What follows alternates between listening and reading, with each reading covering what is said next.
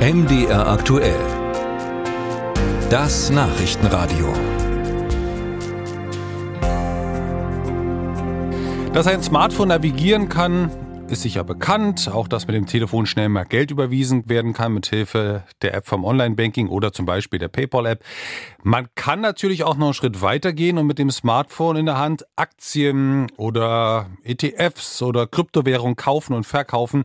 Vor 20 Jahren undenkbar, ohne direkt über die Bank und den Bankberater zu gehen. Mittlerweile ein simples Antippen, Wischen, Bestätigen. Es gibt mittlerweile sehr viele Online-Broker-Apps und Stiftung Finanztest hat sie sich mal genauer angesehen, also zumindest 15 davon. Was gibt es zu beachten? Ich spreche darüber mit Semyon Gentschew von Stiftung Warentest. Ich grüße Sie. Hallo. Also, wenn man über Ihren Testbericht so rüberfliegt, dann würde ich als Fazit sagen, ja, alles super, alle gut, kann man sich bedenkenlos irgendeinen raussuchen oder habe ich da irgendwas übersehen? Also wir haben 15 Wertpapierdepot-Anbieter getestet, zum einen über den Desktop und zum anderen über die App. Und es hat sich schon gezeigt, dass der, der Handel über äh, das Desktop schon noch komfortabler ist. Viele Apps funktionieren auch gut, aber es gibt schon einige, die funktionieren schlechter als die entsprechende Desktop-Variante. Wenn wir mal auf den Schwerpunkt App schauen, also das, was ich wirklich übers Telefon mache, welche fanden Sie denn besonders benutzerfreundlich?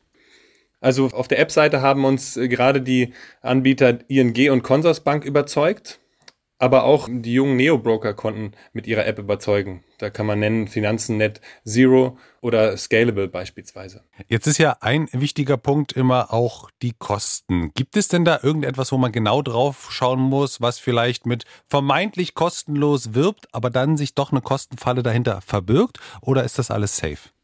Also wir haben festgestellt, dass es eigentlich keine wirklichen Kostenfallen in dem Markt gibt. Die jungen Anbieter, diese Neo-Broker, die werben mit kostenfreien Handel. Am Ende äh, können sie dort auch die Produkte günstig handeln. Und äh, es gibt ganz kleine Schwachstellen, aber die betreffen die allermeisten Anleger eigentlich nicht. Trotzdem mal genannt, was sind das für Schwachstellen?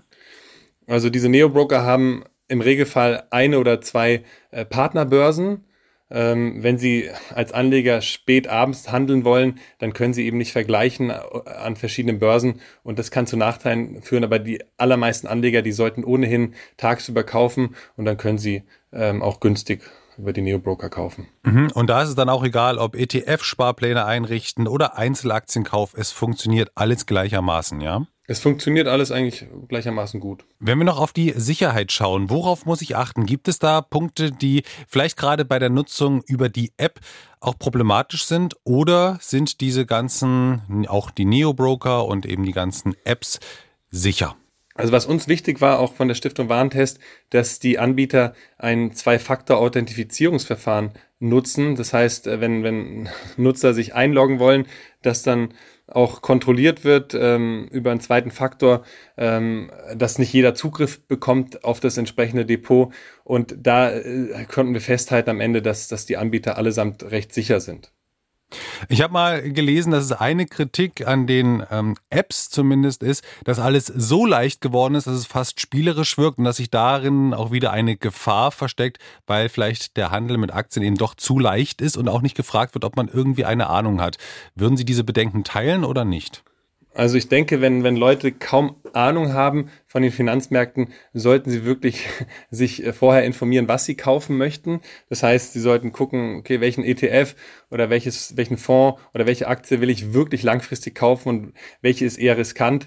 Ähm, das ist uns schon wichtig, darauf hinzuweisen, dass man sich wirklich gut informieren sollte und einfach nicht äh, irgendwelchen Impulsen folgen und irgendetwas kaufen, was da in der App irgendwie präsentiert wird. Grundsätzlich funktioniert das alles sehr gut. Gab es trotzdem unter den 15 Anbietern einen, ich sag mal, Verlierer?